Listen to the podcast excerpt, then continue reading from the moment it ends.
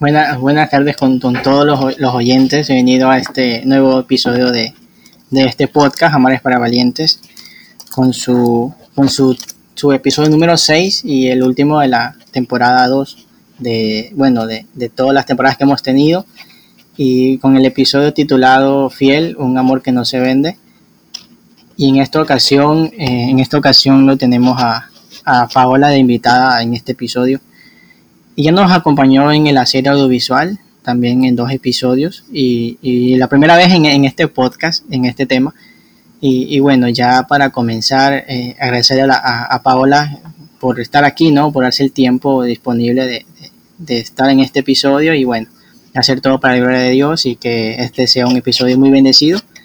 Y bueno, ya para comenzar con, con el tema central y comenzar ya con, con todo lo preparado para este último episodio que estará de lo mejor y bueno, eso lo, me encargo yo de, hacer lo mejor que puedo con todo esto y bueno, eh, como el tema es un amor que no se vende, muchos pensarán que se trata de, no sé, de, pareja o de noviazgo, de matrimonio.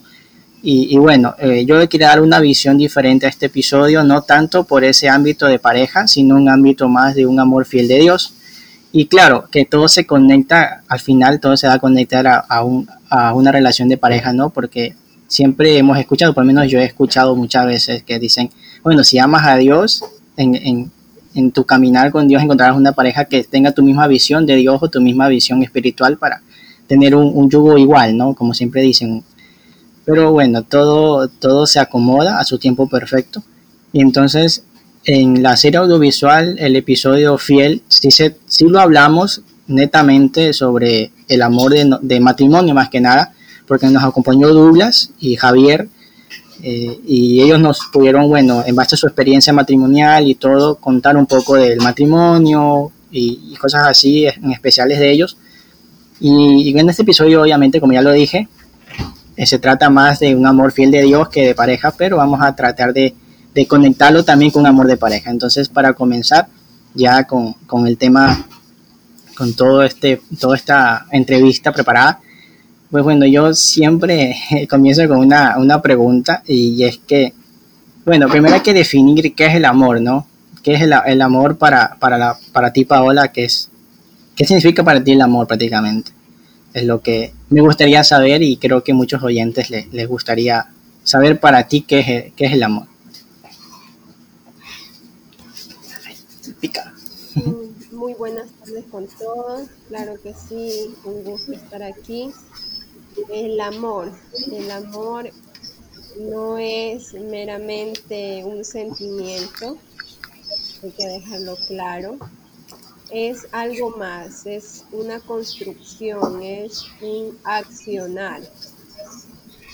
Dios nos ama con un amor infinito.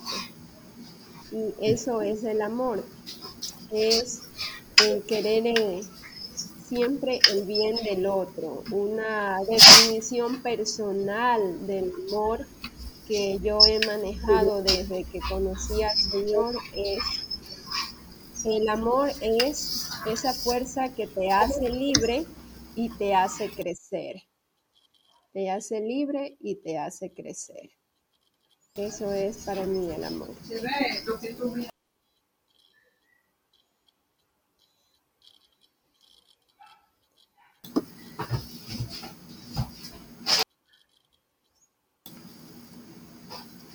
Gracias Paola por, por esa respuesta tuya sobre el amor. Y, y, claro, obviamente que el amor no es un sentimiento y, bueno, cada persona tiene una definición diferente de amor. Si a mí me preguntan, yo el amor lo definiría como dice la Biblia, no un, un amor que obviamente no se vende, un amor fiel, un amor sincero, que, que, está ahí contigo, pero muchas personas tendrán una definición diferente de amor. Unos dirán sentimiento, otros dirán que, que es, qué sé yo, que es cuidar, otros será dirán que es proteger, otros dirán que es, qué sé yo, dar cariño, o sea, hay muchas definiciones de amor realmente, eh, cada quien tiene una perspectiva, lo vive diferente.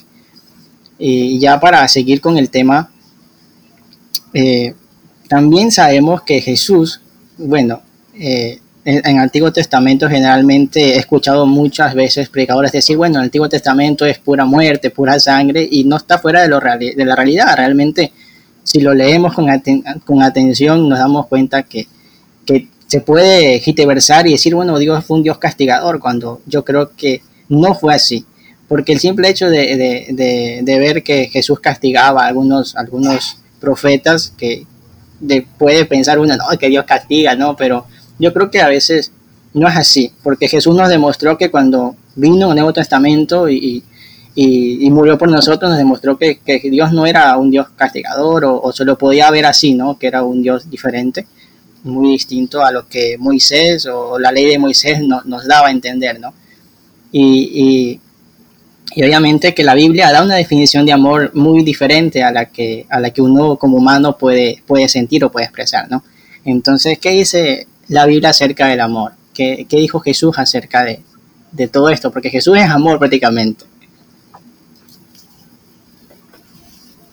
Ajá. Em, se me acaba de venir esa cita bíblica donde le preguntan a Jesús cuál es el mandamiento más importante de todos, sabiendo que en ese tiempo Dios había puesto hace muchísimos años atrás los diez mandamientos en un orden específico y todos son importantes. Pero Jesús lo que responde es, ámense unos a otros porque el amor es el más importante de todos, amar a Dios y al prójimo como a ti mismo. Resaltando la importancia del amor a Dios a uno mismo y al prójimo. ¿Qué es el amor? Repito, amar es buscar el bien del otro, querer permanecer con el otro, construir algo juntos. Sí, por eso es que en Cristo tenemos una historia y no solo en Cristo, en Dios Vemos cómo en el Antiguo Testamento Él va escribiendo una historia con la humanidad, con el pueblo de Israel. Ya con la venida de Cristo, Dios manifiesta su amor en el máximo esplendor, por decir así, ¿no? Tanto amó Dios al mundo que a su único Hijo Él entregó. Y Dios entrega a Cristo como muestra de su amor ilimitado y libre de condiciones para la humanidad. Eso es, yo creo que en resumen, lo más valioso, pero a lo largo del, del Nuevo Testamento encontramos mucho más la palabra amor.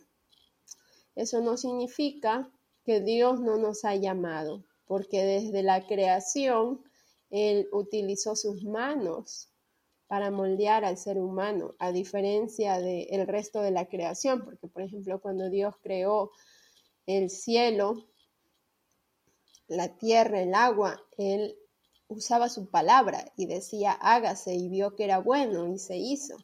Pero cuando creó al ser humano, lo moldeó con sus propias manos, nos relata el Génesis. Lo armó desde la arcilla, y sopló en su nariz el Espíritu Santo. Entonces, esa es la más grande demostración de cómo Dios ama. Pero también es muy importante dejarse amar, que es algo que puede costarnos mucho.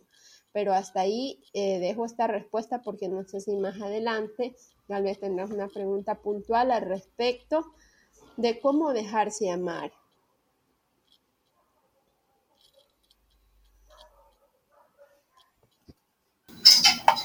Sí, sí. Eh, bueno que lo que lo dices, eh, justamente eso, eso lo andaba pensando cuando preparaba el tema, obviamente también hacer esa, esa pregunta, ¿no? Porque, ¿por qué nos cuesta mucho a veces dejarnos amar por Dios, ¿no? Eh, es, es, es algo difícil. Yo recuerdo una ocasión que, que en el grupo juvenil que asisto, el guía, que era Douglas, e hizo un momento de oración y, le preguntaba a cada uno, no, ¿tú qué esperas de este grupo? ¿Tú por qué llegaste aquí? Y así. Y cada uno responde algo diferente, ¿no? Y, Y recuerdo que él decía, ¿qué esperas tú de Jesús realmente? Y una chica decía, bueno, yo siento a Jesús, pero me da miedo, o sea, me da miedo ir más allá de, de, lo que siento, ¿no? Y tú decía, bueno, eso todo el mundo lo pasa y es verdad, hasta a mí me pasó al principio, cuando recién lo conocí, ¿por qué, por qué nos da terror o, miedo de entregarnos a Dios por completo, ¿no? O sea, esa, esa es una pregunta que yo creo que más que nada los sacerdotes y las consagradas nos podrían definir un poco más a fondo por qué ese temor, ¿no? Porque ser sacerdote realmente es, es, algo muy, muy difícil de lograrlo porque tienes que igual pasar ciertas pruebas, ciertas cosas, ¿no? Y ciertas reglas que tienes que cumplir y a veces no todos están dispuestos a cumplir esas reglas a cabalidad. Y eso también es un acto de amor, ¿no? De guardarse para Dios, es un acto de amor y es un acto de amor creo que el más fiel de todos los, que existe y, y, y hay muchos jóvenes que a veces van a grupos juveniles de oración y, y creo que cuando se sienten como que tienen a Dios de su lado y que no pueden abrirse, prefieren alejarse, ¿no? A veces uno dice, no, es que quiero alejarme, entonces se alejan. Pero ¿cómo, por qué nos da ese, ese terror y ese miedo a amar a Dios cuando lo sentimos muy cerca? ¿Por qué tenemos ese, eh, por qué nos da ese, ese sentimiento de, de mejor de alejarnos en vez de abrirnos? Tú que fuiste coordinadora de, de grupos durante un tiempo, ¿cómo tú lo veías en los jóvenes o cómo tú, o si alguien te decía, ¿sabes qué, Paola? Mira, me siento así, ¿cómo, ¿qué tú le decías o cómo le guiabas? Si alguien te decía, siento a Dios, pero me cuesta abrirme. Es como te digo, caso por caso, porque pueden haber muchas situaciones que eviten o limiten esa posibilidad de recibir el amor completo de Dios hay jóvenes o personas que decidieron eh, hacer a Dios el rey en nuestra vida laboral, por ejemplo, o económica, pero no nos abrimos a que Dios tome nuestra vida en otras áreas también. Sin embargo, creo que uno de los motivos, uno de los motivos es por nuestros apegos al pecado, nuestra comodidad al pecado cuando vivimos en pecado o algún pecado, ciertamente es que ese pecado nos da un sinsabor, pero también nos, da un disfrute. Estar cerca de Cristo implica necesariamente renunciar al pecado.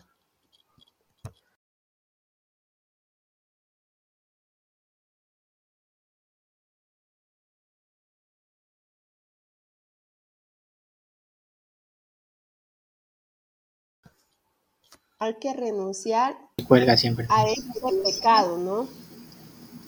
Y eso cuesta, es difícil.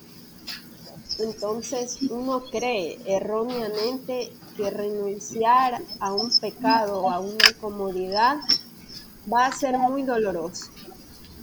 Y por ese temor a tener que dejar determinado estilo de vida, uno no se abre la posibilidad de que Dios te por completo.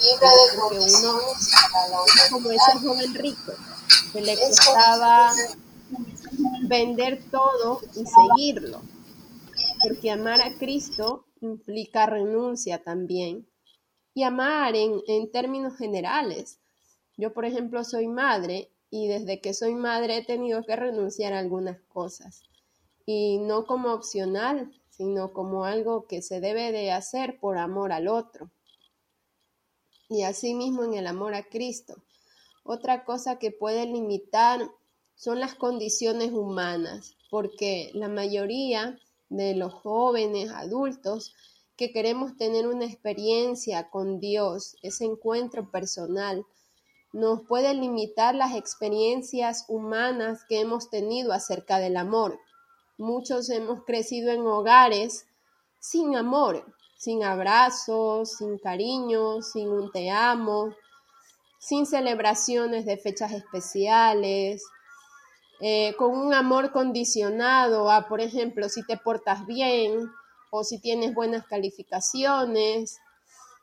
Entonces uno piensa que el amor es así, el amor es condición y que el amor debe de cumplir ciertas condiciones. Y entonces uno siente que no da la talla con Cristo, ¿no?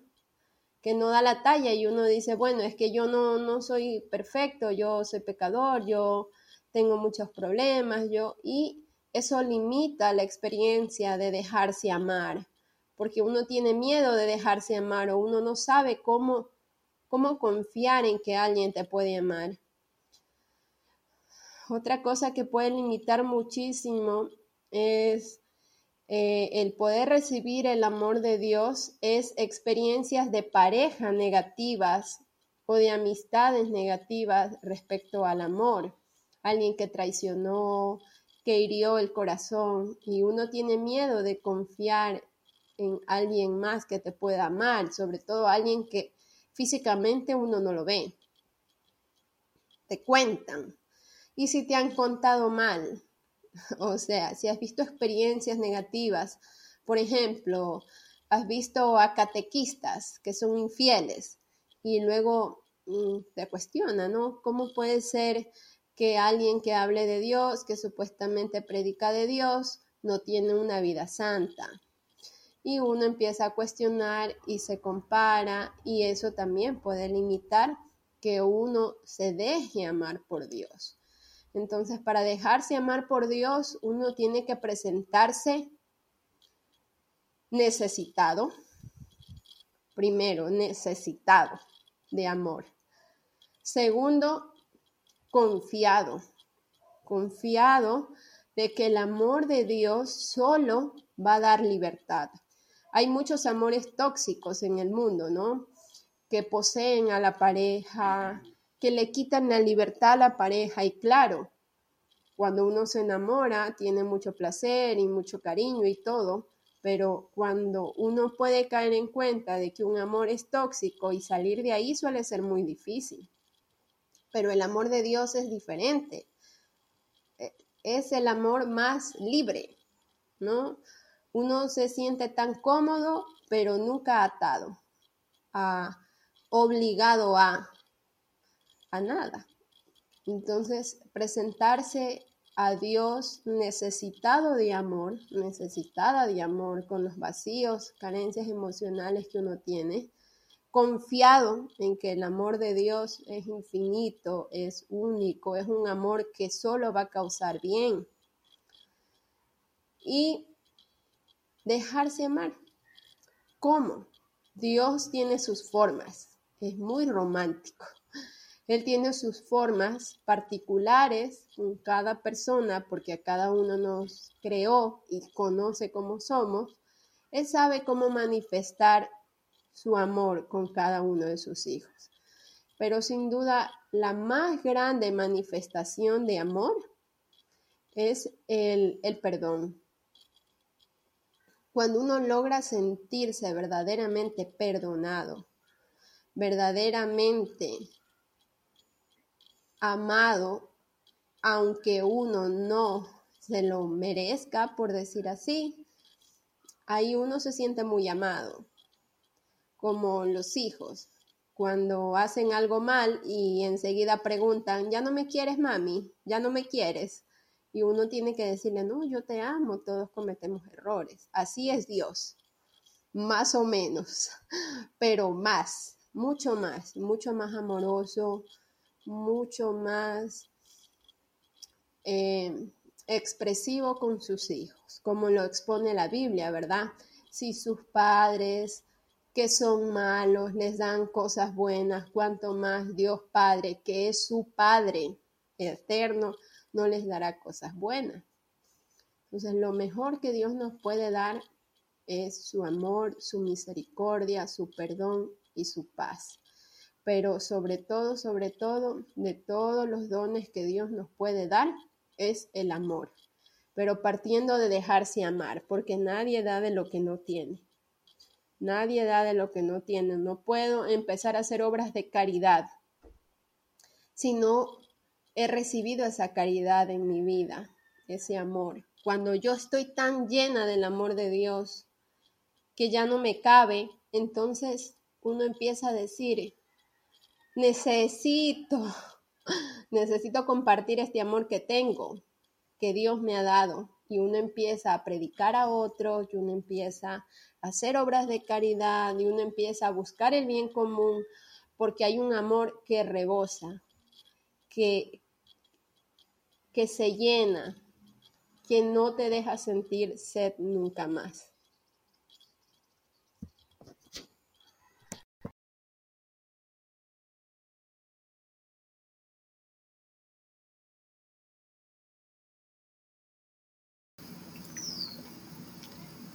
Muy, eh, muy, muy bien explicado todo el, todo el tema de, de, esto, de esta pregunta, ¿no? De por qué nos cuesta amar a Dios, ¿no? Y, obviamente que también nos cuesta amar a, cualquier persona, porque mientras más días tengamos de amor, más difícil es confiar en alguien. Y, San Pablo y San Agustín justamente hablaban de, de ello, ¿no? Ellos decían que nuestro corazón inquieto siempre busca a Dios y siempre ansiamos ser amados incondicionalmente y anhelamos la presencia de Él, pero también lo evitamos y huimos de Él y no queremos correr el riesgo de acercarnos demasiado. Y yo creo que es por el sentido de que hay mucha gente que o jóvenes que tienen heridas de amor y cuando encuentran a Dios y se sienten amados por Él, les cuesta mucho y prefieren mejor evitar y huir que, que entregarse por completo. Y creo que yo lo experimenté de esa manera también en su momento. Me costaba mucho abrirme, creo que a, Dios. Y, bueno, eh, gracias a María creo que pude abrirme nuevamente y confiar en Dios nuevamente, porque yo decía, bueno, si me pasa lo mismo que la vez pasada, si, si Dios me niega esto, me niega lo otro, prefiero mantenerme lejitos. Pero creo que al final Dios lo que hizo anteriormente conmigo fue por amor, ni siquiera fue pensando en lo, mal que yo me pude haber sentido después de, eso, ¿no? Eh, Dios es un Padre amoroso y, siempre quiere lo mejor para cada uno y creo que en ese momento yo no lo veía de esa manera, después ya con María pude verlo de la manera correcta, ¿no? En la manera en que realmente Dios, Dios obraba ahí. Y, bueno, eh, a lo largo de, a lo largo de la, de la historia, obviamente, hay mucha gente que confiaba en Dios y cuando ya Dios, ese, ya Dios se crucificó y ya murió por nosotros, bueno, muchos de sus apóstoles obviamente regresaron a, hacer lo que hacían antes, ¿no? Para lo que ellos eran buenos en ese, en ese sentido. Pero hay algo muy curioso. Y, y, yo siempre he escuchado la frase que dice que las mujeres son más espirituales que, que los hombres y, son, y se entregan más al amor. Y eso lo vemos en María, ¿no? Que era la madre de Jesús y, por mucho que Jesús era su hijo, ella siempre confió en Dios. Siempre, siempre estuvo con esa fe, ¿no? Decir, bueno, Él me prometió que iba a regresar y va a regresar y, y, es creo que la que reunió a todos los apóstoles para orar y, y, y, lo, y, lo, y los llamó, ¿no? Como que, ¿qué están haciendo ustedes? ¿Qué hacen allá? Vénganse, vénganse para acá. ¿Y, y qué puedes tú contarnos acerca, acerca de eso, de, de que las mujeres se entregan al amor por completo. Porque e-, es curioso que cuando las mujeres conocen a Dios se entregan a Dios por completo y hay, y hay, y hay realmente hay muchas mujeres que aman a Dios realmente, pero hay otras que, que yo me he dado cuenta que a veces aparentan, ¿no? Pero es por ese mismo miedo, como decía San Pablo y San Agustín, por, porque prefiero tenerlos elegidos. Pero realmente me parece muy interesante la frase de que las mujeres son más espirituales, ¿no? Son como que más, más acercadas a Dios. Me gustaría saber ese punto tuyo, ese punto de vista. ¿Qué piensas tú? ¿Que las mujeres son más espirituales o, o que o cómo lo ves tú de, esa manera? No, no, lo diría yo más espirituales como tal, porque Dios nos ama a todos por igual, seamos hombres, mujeres o indistintamente de nuestro género. No. Dios derrama sus dones y carismas a través del Espíritu Santo en hombres y mujeres por igual. De hecho, nuestro Papa es hombre. Entonces, no lo vería así, pero sí hay algo muy particular que es una característica de la Virgen María y es que el hecho de que una mujer pueda compartir el don de la vida, ser un instrumento para que Dios traiga vida, Creo que ese es el punto que marca la diferencia. Hay mujeres como las religiosas que no tienen hijos eh, en carne, pero tienen muchos hijos espirituales y dan a luz de forma diferente. Eh, la mujer tiene esa característica de, de maternar, sobre todo las que han sido madres como la Virgen María. Repito, esa capacidad física, psicológica, social de traer vida, de cargar con la vida dentro del vientre, de gestarla, de parirla, de criarla, te, te da mucha posibilidad de comprender el don de Dios, de comprender el amor de Dios, de recibir el amor de Dios, porque Dios necesita a la mujer para traer vida, porque Dios pudiera decir que nazca tal y aparece en un lugar indistinto de la tierra, pero no. Dios en su infinita sabiduría para la creación humana utiliza un vientre humano y es de la mujer. Entonces, eso la hace más sensible a comprender la voluntad de Dios, la vida, la bendición, el amor. Es más fácil también por las características psicológicas de la mujer hacer una historia de amor un poco diferente a las características psicológicas sería otro tema para hablar, pero el, el, modo en el que ama una mujer difiere un poco del modo en el que ama un hombre. Pero Dios nos ama igual a todos. Y como Dios sabe y Él nos creó y conoce que las características de amor de la mujer son unas y las del hombre son otras, para que haya un buen resultado, por ejemplo, en un matrimonio, ambos, tanto el hombre como la mujer, el novio y la novia, tienen que haber pasado por la experiencia del amor de Dios, ambos, en su manera particular. Así, ella completa del amor de Dios y él completo del amor de Dios pueden ser un complemento juntos, ser una sola carne. Si no fuera así y uno de los dos llega con un vacío, entonces va a endiosar al otro. Voy a empezar a endiosar a mi pareja y el otro o la otra le puede empezar a poseer. Y ahí se encuentra el hambre con la necesidad pero por más esfuerzo que haga él o que haga ella, ese vacío que solo le pertenece a Dios, solo lo va a llenar Dios. Uno lo puede intentar llenar con mucho sexo, con mucho dinero, con mucho trabajo, con mucha con mucho placer, refiriéndome a, a compras, a lujos, a, a todo lo que te genera esa satisfacción. Uno lo puede querer llenar incluso con hijos, pero uno ve que aún hay un vacío, porque los hijos tampoco logran llenar ese espacio que solo le calza a Dios, porque solo Dios sabe cómo amar particularmente a cada una de sus criaturas, especialmente al ser humano. Y hay que tener mucho cuidado con buscar formas erradas de llenar ese espacio de amor que solo le pertenece a Dios. En las teorías psicológicas, porque bueno, yo soy psicóloga de profesión, hay algo que en psicología le llamamos el vacío estructurante. Y es ese vacío que queda de la separación en el, en el nacimiento cuando se corta ese cordón umbilical y hay, eh, la primera vez que el ser humano siente un vacío, una separación, un dolor emocional. Eh, y la mamá puede estar ahí, pero ese vacío estructurante le corresponde a Dios. Hay culturas, por ejemplo los judíos, cuando nace un hijo, eh, lo primero que una madre le dice a su hijo en el oído es, Dios te ama qué bonita tradición de fe, ¿no? Que no la tenemos los católicos, pero nosotros hacemos, por ejemplo, el bautismo y lo ideal es que el bautizo sea en las primeras semanas de nacido, ¿no? Pero bueno, ese es un tema aparte. Sin embargo, hablar del amor de Dios es algo muy apasionante, muy edificante, porque nos invita a dejarnos amar por ese amor de una manera particular.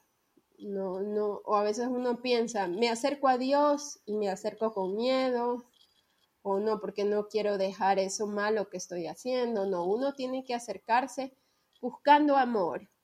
Si ya lo he buscado en todas partes, no, no lo he encontrado, porque igual de noche me siento triste, igual tengo ansiedad, igual tengo miedos, igual tengo vacíos emocionales, pues buscar a Dios que es el único que puede llenar ese vacío que está ahí y que es un espacio para el amor particular de Él. Y una vez que hayamos probado ese amor como por añadidura, uno va a querer estar cerca del amado, a dejar el pecado porque es algo que te separa del amado, a querer eh, conocerlo un día en la eternidad y buscar la santidad porque es algo que te, que te motiva, ¿no? No me mueve mi Dios para quererte el cielo que me tienes prometido, ni tampoco el infierno tan temido para dejar así de amarte. Entonces uno empieza a hacer todo por amor, no por miedo, no por culpa, sino por amor. Esa sería mi respuesta, Byron. Creo que estamos bastante motivados con este tema. Yo espero que todos los oyentes pues lo puedan disfrutar.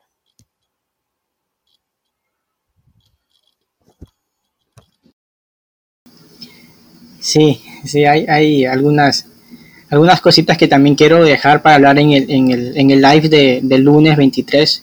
Por eso también estoy tratando de, de dejar algo un poquito también de hablar en, en el live, porque si no va a tocar ser repetitivo y, y no me gusta ser repetitivo porque a veces es medio, bueno, con una, con una sola persona repetitivo es feo, pero cuando ya hay dos personas diferentes, pues claro, puedes repetir las mismas preguntas y no pasa nada, porque es, sería otra respuesta u otra perspectiva diferente.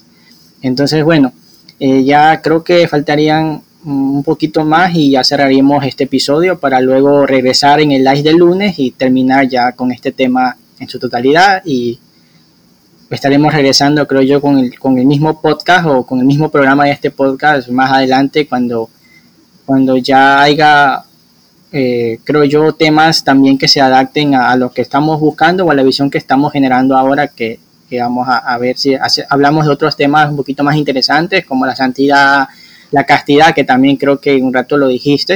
Bueno, no dijiste castidad, pero dijiste un amor fiel y, obviamente que la castidad es la que nos ayuda a tener un, sentimiento verdadero hacia una persona, ¿no? O sea, es creo yo que lo más preciado que podemos tener, que nosotros podemos tener, ¿no? Y, y ese sentido, siempre convertimos el amor de pareja en, solo placer y eso termina siendo para la mujer algo fatal. Para el hombre puede ser cualquier cosa, ¿no? Sin, ningún sentido, pero para la mujer obviamente que eso afecta más, obviamente. O sea, son temas que generalmente no se los tocan mucho, pero se deberían, deberían ser tocados, como la castidad, la santidad, eh, la eternidad, que hablamos con José también un poquito acerca de eso hay muchos temas que tal vez son interesantes, que tal vez la iglesia no los toca porque tal vez son temas un poquito complejos de hablar abiertamente, ¿no? Pero bueno, el otro día escuchaba a un noticiero decir, bueno, el Papa Francisco tenía en su, en su trajecito bordado un extraterrestre ahí, no sé qué, y le decían leña, y yo me puse a, realmente a la noticia a entenderla y decían, no, es que lo que pasaba es que como él viaja a cada país, los países se encargan de, hacer el vestuario del Papa Francisco y algunos, y generalmente los vestuarios siempre tienen, no, toda la historia de, cada país, ¿no? Pensado por los incas, los mayas, y van dibujando esos dioses, ¿no? Y no es que el Papa Francisco quiera poderse eso, ¿no? Sino es que eso hace cada país y él se pone y, es lo que él lleva, ¿no? Entonces, yo creo que la gente no está certificada para entender ciertas cosas o, entender esas partes, ¿no? Y, y, son parte del amor, ¿no? Son, son cosas raras, pero si uno se pone a ver la noticia de verdadera, es como que, ah, ya, ah, por eso se puso, ah, ya, esto pasó, ¿no?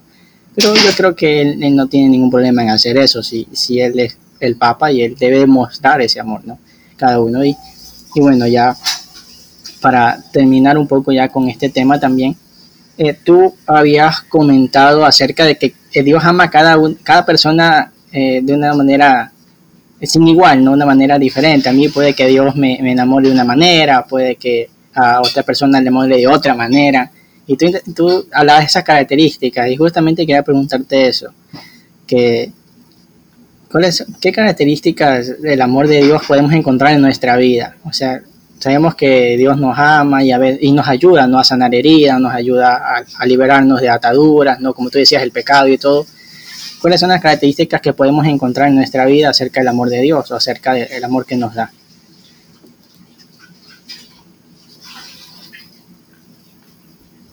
Hay una cita bíblica igual que muchos la habremos escuchado, que generalmente la leen en las bodas. El amor es compasivo, el amor es servicial, el amor no tiene envidia, el amor no se irrita, busca el bien del otro. Esas son las características del amor de Dios. Y uno lo puede sentir, porque como te dije hace, hace unos minutos atrás en este mismo diálogo, es un amor que no ata, eh, que no te obliga a nada, que te hace de todo. Y ah, yo creo que esa es la principal característica.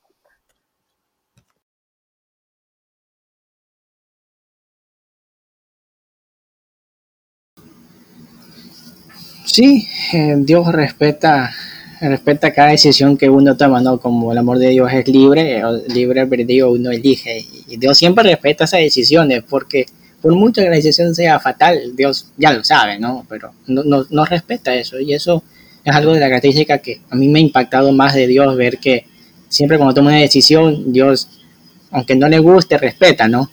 me respeta y luego ya después yo mismo me doy cuenta y digo, bueno, ya Dios tuvo la razón, pero bueno, al final uno siempre dice, hay que experimentarlo para entenderlo. Entonces, a veces me gusta experimentarlo para entenderlo, pero, pero eso, eso es lo que más me ha gustado de Dios, ver que siempre respeta mis decisiones, aunque no sean las correctas, siempre, siempre está ahí. Y a pesar de que no la respeta, siempre está conmigo. O sea, no, no sé, el error que tenga no, no le limita a él a decirme, bueno, te fuiste y sino más bien me, acoge nuevamente y creo que es el, amor de padre que, que, uno busca, ¿no? Que uno siempre busca en, en, una, en una familia, ¿no? Una, ese de que, bueno, tener errores y, y, que, y que, Dios te, te, acoja, ¿no? Y no te diga nada más que, bueno, tranquilo, estás de vuelta y, y, es, lo, es lo que lo que importa, ¿no? Lo que a él importa es que estemos de regreso y estamos ahí.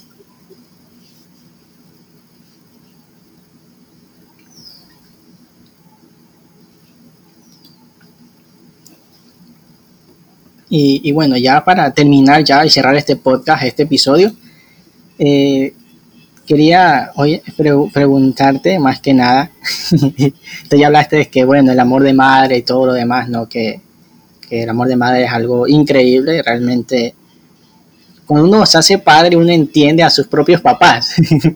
uno va entendiendo la vida, dice, ah, ya, ah, esto, esto, esto hicieron por esto, aunque no es la manera tal vez la mejor, pero lo hicieron por, e, por, esta razón, por este amor. Y, y siempre yo he visto, o he experimentado más que nada, que cuando uno va a los encuentros juveniles nacionales de la renovación, ¿no? Y, o algún evento que haya, que haya dentro de la provincia, a veces encontramos así muchas parejas en Dios, ya digamos adultas, otros jóvenes, tienen, bueno, un noviazgo en castidad, un noviazgo como Dios manda, ¿no? Un noviazgo dirigido a, la presencia de Dios y todo. Pero a veces me he dado cuenta que muchas veces los jóvenes que son nuevos en, un grupo o en una, también puede ser en una, eh, ¿cómo se dice? Se me fue el nombre, en movimiento de como la renovación y vamos a estos eventos grandes siempre tenemos ese anhelo de tener un noviazgo porque vi a, qué sé yo, a Javier Ilise o, o, alguien así que me impactó y me da una noción de que tener un noviazgo similar a ellos y lo buscamos. Y, mediante esa búsqueda caemos eh, en un amor que no es real o que no es totalmente sincero. ¿Por qué pasa esto cuando entramos a un grupo juvenil y nos da el deseo de tener un noviazgo en Dios, pero lamentablemente a veces caemos en, otro, en otro lado, en, un lugar donde no es el correcto. por qué pasan estas situaciones o, por qué nos, nos, dejamos llevar por, por eso. Tú le habías dicho, creo que solidarizar a la pareja. Y, bueno, ¿qué piensas tú acerca de esto? Que muchas veces queremos tener un noviazgo similar al de esta persona y buscamos, buscamos y caemos en, en lugares que no son correctos. Bueno, y precisamente por querer replicar historias que no conocemos a profundidad, ¿no? Pienso que si uno quiere imitar un modelo de una pareja santa, debería ser la de María y San José. Eh, porque hay que aprender a vivir la propia historia. En el amor se puede idealizar muchísimo, refiriéndome al amor de pareja. Uno puede idealizar lo que es un noviazgo, idealizar lo que es un matrimonio, idealizar a la pareja, pero uno tiene que darse la oportunidad de vivir la experiencia de manera personal y particular porque por mucho que me esfuerce, no voy a conseguir que mi eh, pareja sea igual a la pareja del hombre que me llama la atención, eh, eh, esa pareja, ese noviazgo santo. ¿Sí? Es mejor respetar el proceso de cada uno, pero ¿cómo? Permaneciendo en Dios, permaneciendo en Dios, permaneciendo en Dios permaneciendo en su amor, porque uno se da cuenta cuando se aleja de ese amor por buscar un amor físico, ¿no? Y en el amor de pareja no debe ser así. Eh, la pareja no reemplaza el lugar de Dios, nunca, no debe. Si la pareja reemplaza el lugar de Dios, pues por ahí mismo ya va mal, ¿no? No reemplaza el, el lugar que le corresponde a Dios. Entonces hay que tener mucho cuidado primero con idealizarlo todo a nivel de pareja y darse la oportunidad de vivir una propia experiencia y siempre desde el amor de Dios para evitar terminar endiosando a la pareja. Sí, porque eso también puede ser muy negativo. No sé si con eso te respondí, Byron.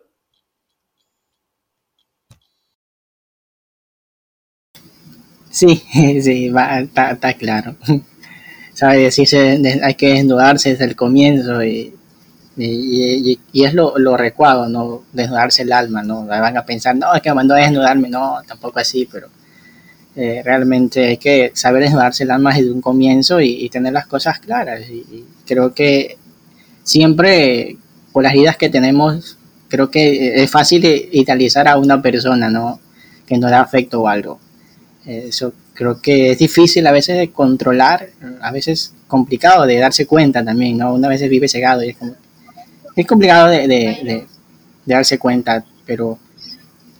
Más sano es que una sí. de amor pueda nacer de una amistad sincera, ¿no? Porque con un amigo, con una amiga, uno puede ser auténtico. Pero si ya de entrada uno va a la conquista, uno también se, se aparenta mucho, precisamente para llegar a la conquista. que sí. un proceso, sí, lo recomendable es siempre que haya una amistad sincera y puede ser que de esa amistad surja un amor como lo ha sido en la mayoría de las parejas que tú me mencionas, que tienen un caminar como familias santas.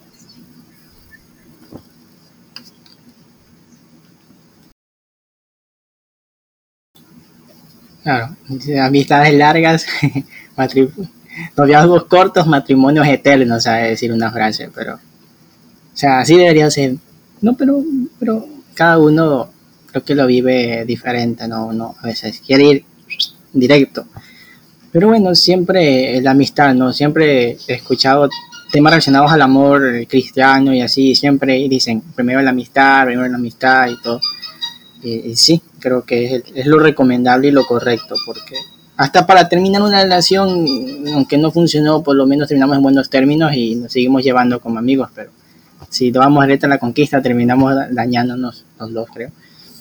Y, y, bueno, hay algunos temas que quería también comentarlos o decirlos aquí, pero quería dejarlo para, para el lunes, para el live, y, poder hablar un, un, poco diferente, ¿no? Más bien hablar sobre la experiencia de Dios en tu vida, más que nada.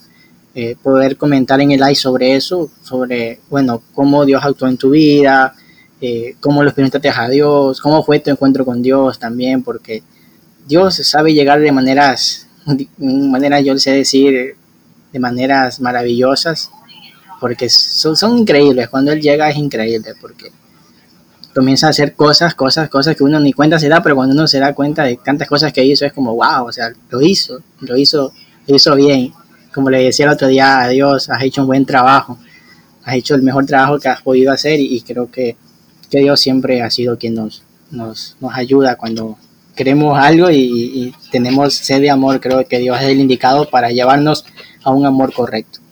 Creo que es el, el como siempre he dicho, es el mejor novio y el mejor esposo para cualquier persona, porque él, va a ser el, mejor, el mejor para, para cualquiera. Y bueno, ya para terminar este episodio y cerrar, he invitado a, todos los oyentes que escucharon este podcast desde el principio y a quienes nos siguieron en Instagram, a quienes nos enviaron mensajes también privadamente agradeciendo por el podcast y todo. Bueno, decirles que este proyecto termina esta temporada con seis episodios y estoy realmente pensando en regresar, no sé exactamente qué fecha o qué mes regresar, pero ya la estaré avisando en las redes sociales, en Instagram, estaré bueno, publicando como, como lo he hecho a lo largo de la serie y ya les estaré comunicando todo. Eh, por, lo, por el momento nos quedamos sin programa hasta junio. En junio comenzamos un nuevo programa que va a ser diferente a, los lives o diferente al podcast. Va a ser podcast mismo, pero no temas así como los de ahora, de, de amor, de temas que tuvimos, temas también de, de, la vida eterna, temas como Dios es amor, eh, tuvimos temas del Espíritu Santo. Entonces no van a ser así, sino va a ser el Evangelio diario hecho de una manera diferente, dando una reflexión del Evangelio, eh, con una oración, eh, va a haber también una frase motivadora al principio, al final va a haber una, una, pequeña, podría decirse, una pequeña reflexión de la vida. Y así vamos a llevar este podcast durante todo el año. Y si Dios lo permite, estaremos regresando con el podcast de Marías para Valientes. Y consiguiente, estamos pensando en también hacer un programa diferente que va, no lo voy a comentar ahorita porque lo quiero guardar para después, pero ese programa lo voy a llevar con otro amigo mío, Javier, que es quien me está apoyando para sacar ese nuevo programa, que yo creo que va a ser un programa increíble, porque va a tener cosas muy diferentes a las ya previstas y creo que tengo que adaptarme también al, al Javier y todo, porque él también tiene sus actividades, sus cuestiones, y estamos ahorita en conversaciones con él, viendo qué mes vamos a sacar este nuevo proyecto y bueno, estaremos avisando y con eso cerramos este episodio, este, este episodio de, Amores, de un amor que no se vende. Y invitarles a que no se pierdan el live del lunes, que estaremos hablando del mismo tema, pero vamos a hablar sobre algunas cositas que no hablamos aquí. Y bueno, también agradecerle a, Paola por, bueno, por estar presente, por podernos comentar un poco el amor de Dios, comentando sobre las parejas, sobre lo que ella también a lo largo de su camino espiritual ha, ha venido adquiriendo, ha venido también experimentando, Dios la ha usado mucho, creo, creo yo que la va, a seguir, va a seguir usando de largo hasta que, hasta que ya no esté en este plano, pero eso es lo grandioso de todo, que Dios siempre tiene un propósito y tiene un camino para cada uno y agradecerle también a tu familia, a tu familia también, porque José también nos ayudó en unos episodios, en dos episodios creo de esta temporada, y agradecido también con él por haberme apoyado en última instancia. Mm. Agradezco ese gesto de, amor también de él. Y bueno, agradecerte por todo. Y con esto cerramos ya este episodio. Y de aquí nos vemos el lunes. Y si Dios quiere más adelante. Entonces con esto yo les agradezco a todos, a los oyentes. Y bueno, que nos sigan en redes sociales, estaremos compartiendo también imágenes, algunas cositas en esta semana que viene para luego comenzar ya con el Evangelio y luego irnos abriendo a otros programas. Con esto yo me despido y bueno, Paola, si quieres decir alguna cosita última para ya cerrar este episodio.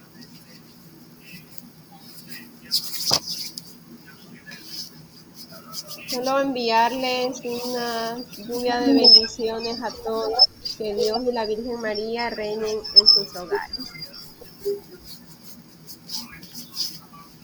Entonces con esto ya estamos fuera y con esto ya nos veremos el lunes. Entonces, hasta la próxima.